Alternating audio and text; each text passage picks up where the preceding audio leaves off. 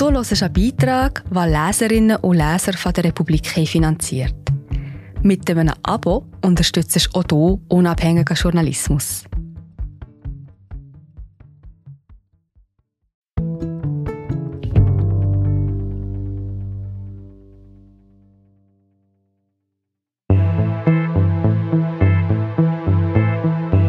Wie fühlt es sich an, immer wieder zwischen manischen und depressiven Phasen hin und her katapultiert zu werden? Himmeltief, Höllenhoch von Simon Frühling. Man fällt in ein Loch oder die Decke einem auf den Kopf, sagt der Volksmund. Es ist das Wetter, der Winter, winkt die Mutter ab. Es sind die Hormone, du bist in der Pubertät, beruhigt der Vater. Der Leistungsdruck vermuten die Lehrer am Elternabend. Es sei eine depressive Verstimmung, diagnostiziert der Schulpsychologe ein Jahr später und verschreibt eine Psychiaterin, die Pillen verschreibt, dank denen es mir bald wieder besser geht, hervorragend, blendend. Was niemand sieht, weil ich gleich nach der Schule ausziehe, so weit wie möglich wegziehe, wie ich nach jedem Höhenflug ein bisschen tiefer stürze, um bei den gängigen Bildern zu bleiben. Wie ich erneut einen Psychiater aufsuche, der mir erneut Antidepressiva verschreibt, bis ich mich nach ein paar Monaten erneut nicht mehr melde, weil es mir ja besser geht, hervorragend, blendend, oder weil ich umziehe, mich umorientiere, neu erfinde. In den vier Jahren nach dem Schulabschluss lebe ich zuerst im australischen Brisbane, dann in London, in Kairo, in Berlin und schließlich in Zürich, wo ich in weniger als drei Jahren fünfmal umziehe, meist weil ich mich mit meinen Vermietern verkrache. Außerdem breche ich, bevor ich mit 28 am Literaturinstitut in Biel zu studieren beginne, vier Ausbildungen ab und die drei einzigen Festanstellungen meines Lebens dauern zweimal sechs und einmal acht Monate. Bei der bipolaren Störung, früher als manisch-depressive Erkrankung bekannt, handelt es sich um eine Störung, die durch wenigstens zwei Episoden charakterisiert ist, in denen Stimmung und Aktivitätsniveau des Betroffenen deutlich gestört sind, heißt es in der International Classification of Diseases ICD der Weltgesundheitsorganisation.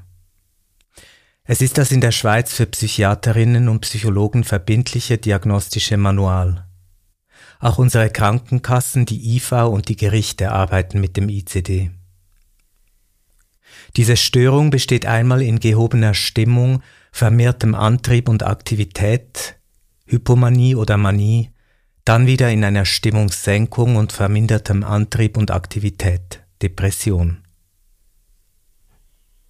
Der Wecker klingelt schon lange nicht mehr. Wie viel Uhr es wohl ist. Ich muss die Decke zurückschlagen, muss zuerst den einen, dann den anderen Fuß auf dem Boden neben dem Bett platzieren. Ich muss aufstehen, zur Balkontüre gehen, die Türe öffnen. Ich brauche Luft, dringend brauche ich Luft. Muss in die Küche gehen, den Wasserkocher füllen und anmachen, die Absaughaube nicht vergessen, weil es schimmelt, und die Tasse aus dem Schrank, den Löffel aus der Schublade, das Einmachglas mit dem löslichen Kaffee vom Fenstersims nehmen, das Einmachglas öffnen, Kaffee in die Tasse, siedendes Wasser, dreiviertel voll, Wasserkocher zurück, Absaughaube aus, Milch aus dem Kühlschrank, Milch öffnen, Milch in die Tasse, kurz umrühren, Milch zurück, Löffel ins Waschbecken, Tasse nehmen und die tausend winzigen Einheiten strecken den Tag, der vor mir liegt, in unermessliche Längen, für die ich den Atem, die Kraft nicht habe. Der Tag reißt, bevor er begonnen hat. Niedergestreckt bleibe ich liegen. Laut der Schweizerischen Gesellschaft für bipolare Störungen SGBS sind hierzulande rund ein bis drei Prozent der Bevölkerung von einer bipolaren Erkrankung betroffen. Sie gehört zu den zehn Krankheiten, die weltweit am häufigsten zu einer dauernden Behinderung führen, so die WHO. Und trotzdem wird die bipolare Störung oft nicht als solche erkannt, weil die Betroffenen in der Regel viel öfter depressiv als manisch sind, schreibt die SGBS. Das kann dazu führen, dass die bipolare Störung als Depression falsch diagnostiziert wird und es zu einer Fehlbehandlung kommt. Es gibt sogar Hinweise, dass die alleinige Therapie mit einem Antidepressivum, wie es bei Depressionen üblich ist, den Verlauf der bipolaren Störung verschlechtern kann. Bis eine bipolare Störung erkannt werde, vergingen ab dem Zeitpunkt der Erstmanifestation noch immer acht bis zehn Jahre, heißt es in einem Bericht der Deutschen Apothekerzeitung. Neben der Tatsache, dass Betroffene oft zuerst einige depressive Wir sind gerade wieder da. Hallo, ich bin Marie José, Wissenschaftsjournalistin bei der Republik und ich tue dich hier kurz stören. Mir gefällt bei der Republik, dass sie vertiefen. Es sind mehrheitliche Geschichten, die auf Hintergrund eingehen. Für das Lesen oder Hören, beim Joggen, beim Kochen oder wie man noch einen langen Tag vor dem Computer einfach möchte die Augen zutun. Wir sind werbefrei und nur von unseren Leserinnen und Lesern finanziert. Unter republik.ch slash hallo kannst du auch hier ein Abo lösen. So, und das war es auch schon mit der Störung.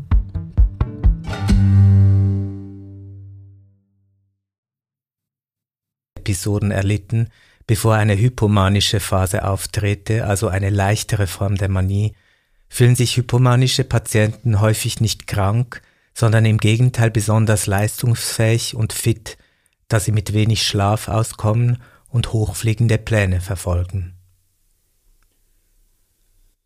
Erschwert wird eine korrekte Diagnose oftmals auch dadurch, dass über die Hälfte der Menschen mit einer bipolaren Störung zusätzlich an einer anderen psychiatrischen Krankheit leiden, so die SGBS.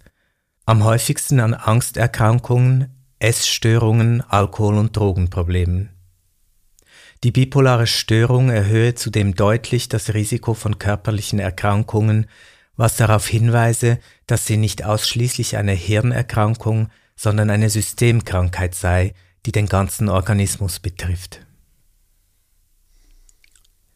Jahre später, als ich mich eingehend mit meiner Krankheit zu beschäftigen beginne, erstaunt es mich nicht, dass ich auf der Webseite der Deutschen Gesellschaft für bipolare Störungen DGBS lese, bipolar erkrankte Menschen haben im Schnitt eine um neun Jahre verkürzte Lebenserwartung und sie verlieren gegenüber der Allgemeinbevölkerung durchschnittlich zwölf gesunde Lebensjahre. Lebensjahre, Lebensjahre langsam, Lebensjahre Langsamkeit, Jahre Langsamkeit, Langsamkeit, keitsam, keitsam lang. Die Wörter setzen sich fest, dehnen sich aus, schrumpfen zusammen, nur um sich erneut breit zu machen. Die Wörter bekommen einen Sattel und einen Schweif. Sie bekommen eine pink bemalte Rüsselspitze, große Babyaugen und einen Lachmund, Gedankenkarussell, dass ich nicht lache. Die Wörter sind Petarden, die explodieren, sind fiepende Warmtöne, Gedankenkarabum unter meiner Schädeldecke. Der Tag hat mich auf dem falschen Fuß erwischt. Ich kriege die Wörter nicht los, sie hämmern und donnern und höhlen mich aus, bis ich nur noch Schritte bin. Der Wecker klingelt nicht, weil ich keinen Wecker brauche. Bevor die Geschäfte öffnen, renne ich dem Fluss entlang, und sobald die Läden öffnen, renne ich durch die Stadt, um Abwaschtücher zu finden im exakt selben Orangeton wie das Innere der stilisierten Sonnenblumen auf meinen 60er Jahre Kacheln in der Küche, sowie Töpfe im Baumarkt und Moorbeeterde und den richtigen Dünger und einer Gießkanne, wobei ich die passende erst im Internet finde, in das ich Nacht für Nacht abtauche, um alles über die Salzwasseraquaristik zu erfahren, weil mein Balkon längst bepflanzt ist und um Treffen zu vereinbaren mit egal was für Männern, die manchmal Drogen haben und immer Alkohol, den ich mir zu Hause nicht mehr erlaube, seit ich versucht habe, im Vollsuff mit dem Kopf im eingeschalteten Gasbackofen einzuschlafen. Aber das ist eine andere Geschichte aus einem anderen Leben. Mir geht es hervorragend, meine Karriere läuft blendend. Ich schreibe ein Auftragstheaterstück für elf Spielende in weniger als fünf Wochen und die Rohfassung meines ersten Romans in nur neun Monaten. Zur Belohnung kaufe ich mir ein Auto auf Pump, das ich wenige Monate später eintausche für ein anderes, besseres Auto, nur um dieses kurz darauf und mit ein bisschen mehr Pump in ein Wohnmobil umzuwandeln, um weit wegzufahren, möglichst weit weg. Bei Patientinnen mit manisch-depressiven Erkrankungen kommt es laut SGBS sehr viel häufiger zu Selbstmord oder Selbstmordversuchen als in der Allgemeinbevölkerung. Die DGBS wiederum nimmt an, dass jeder vierte Betroffene im Verlauf der Erkrankung mindestens einmal versucht, sich das Leben zu nehmen. Andere Quellen gehen von bis zu 50 Prozent aus. Zum ersten Mal liefere ich mich auf Drängen meiner Freunde mit 34 in eine psychiatrische Klinik ein. Man attestiert mir eine Erschöpfungsdepression, besser bekannt als Burnout.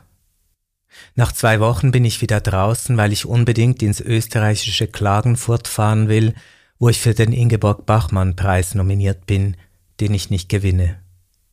Die Rückreise führt ziemlich direkt via Flughafen Zürich wieder in die Klinik. Eine mittlere bis schwere depressive Episode heißt es. Und beim dritten Mal chronische rezividierende Depression mittleren Grades. Der psychiatrische Spießrutenlauf ist voll im Gang. Sprung ins Jahr 2014. Ich bin gerade 36 Jahre alt geworden und liege in der Notaufnahme eines Zürcher Spitals. Die Flüssigkohle, die ich trinken soll, um die Giftstoffe in meinem Körper zu binden, kommt aus 30 Milliliter Flaschen, die auf dem Sims neben meiner Liege aufgereiht sind. Man hat das Toxikologische Institut in Bern angerufen, um sich beraten zu lassen. Sie müssen trinken, sagt die Frau ganz in Blau, die mich zu füttern versucht wie ein Baby. 50 Flaschen heißt es. Einen Teil davon lässt man per Velokurier von einer Privatklinik in Spitalnähe kommen, da der eigene Vorrat nicht ausreicht. Aber ich kann nicht mehr trinken. Der bittere, zähe Brei läuft mir aus den Mundwinkeln wieder heraus. Man telefoniert nochmals mit Bern, geht nochmals die Medikamente durch, an die ich mich erinnern kann, sie genommen zu haben. Die Zahl der Flaschen sinkt auf 23.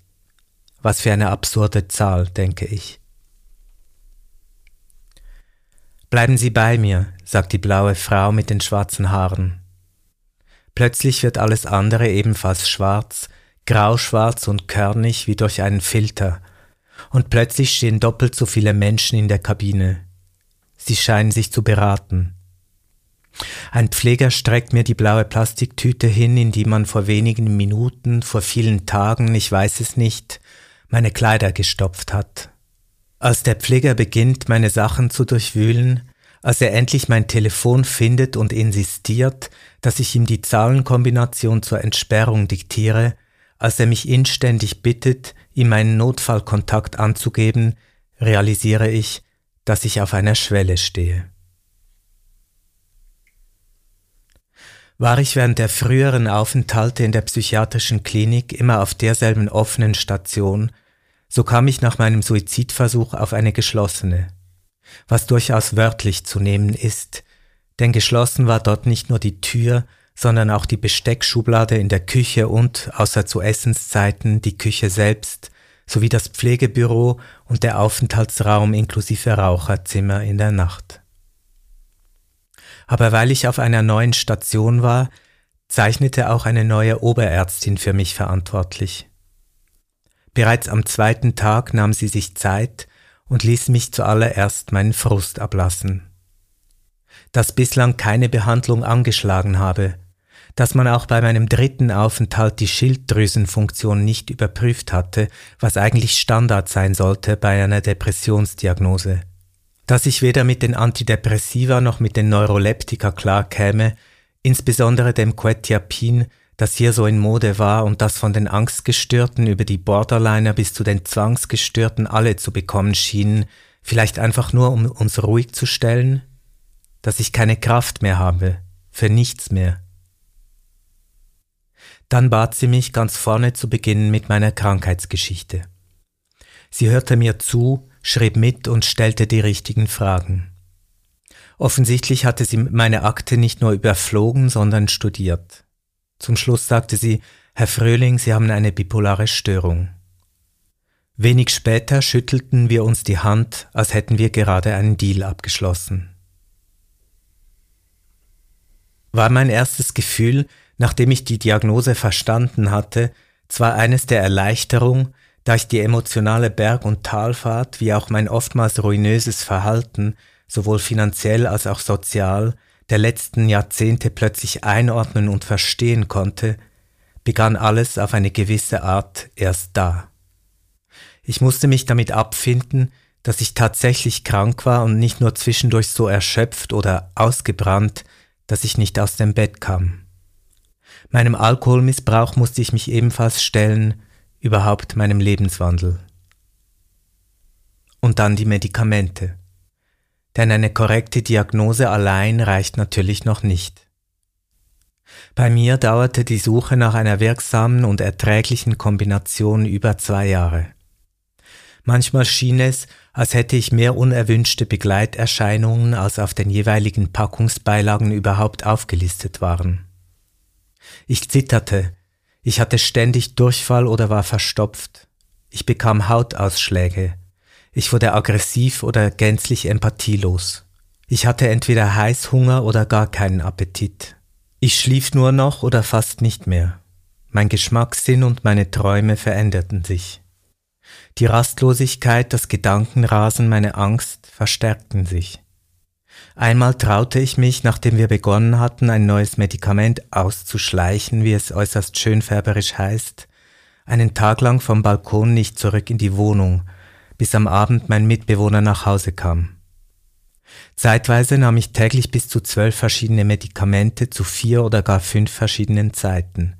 Morgens vor dem Frühstück, morgens nach dem Frühstück, mittags, abends und auf die Nacht. Heute sind es an einem guten Tag noch deren drei. Aber was ist ein guter Tag, beinahe fünf Jahre nach der Diagnose? Ein guter Tag ist vor allem ein unaufgeregter Tag. Es ist ein Tag, an dem ich es schaffe, mit dem Wecker aufzustehen. Es ist ein Tag, an dem ich die allmorgendliche Angst, die leider geblieben ist, mit Atem- und Gedankenübungen verbanne. Die Übungen habe ich in der Klinik gelernt oder bei meiner Psychiaterin, mit der ich nun seit ziemlich genau vier Jahren zusammen bin. Länger als jede Liebesbeziehung, wie ich jeweils nur halb im Scherz sage. An einem guten Tag vergesse ich meine Medikamente nicht und trinke genug, damit meine Hände nicht zu zittern anfangen von dem einen Wirkstoff. An einem guten Tag halse ich mir nicht zu viel auf und arbeite morgens nur so lange, bis meine Konzentrationsfähigkeit strapaziert, aber nicht erschöpft ist, worauf ich meist nochmals eine Stunde schlafe. Ich esse regelmäßig und so gesund als möglich. Alkohol trinke ich seit Jahren keinen mehr. Nachmittags schaue ich, dass ich aus dem Haus komme und mich bewege. Danach versuche ich eine oder zwei weitere Stunden zu arbeiten. Abends treffe ich Freunde, schaue fern oder lese, sofern mein Auffassungsvermögen es erlaubt. Meist gehe ich relativ früh ins Bett und versuche mich nicht allzu sehr mit der Frage zu beschäftigen, ob ich, so selbstgewählt eingemietet, um nicht gelangweilt zu sagen, nicht am Leben vorbeilebe. Mit Goethes geflügeltem Wort, himmelhoch jauchzend, zu Tode betrübt, dessen man sich gerne bedient, um die Stimmungswechsel einer bipolaren Störung zu beschreiben, hat mein Leben an einem guten Tag nur wenig zu tun. Das Zitat stammt aus dem Trauerspiel Egmont von 1788. So besingt dort Klärchen ihre Liebe zum Titelhelden, himmelhoch jauchzend, zum Tode betrübt, glücklich allein ist die Seele, die liebt. Wirklich? Ich sehe das ein wenig anders und antworte, getreu Goethe, mit Klärchens Mutter. Lass das Hayo Popayo.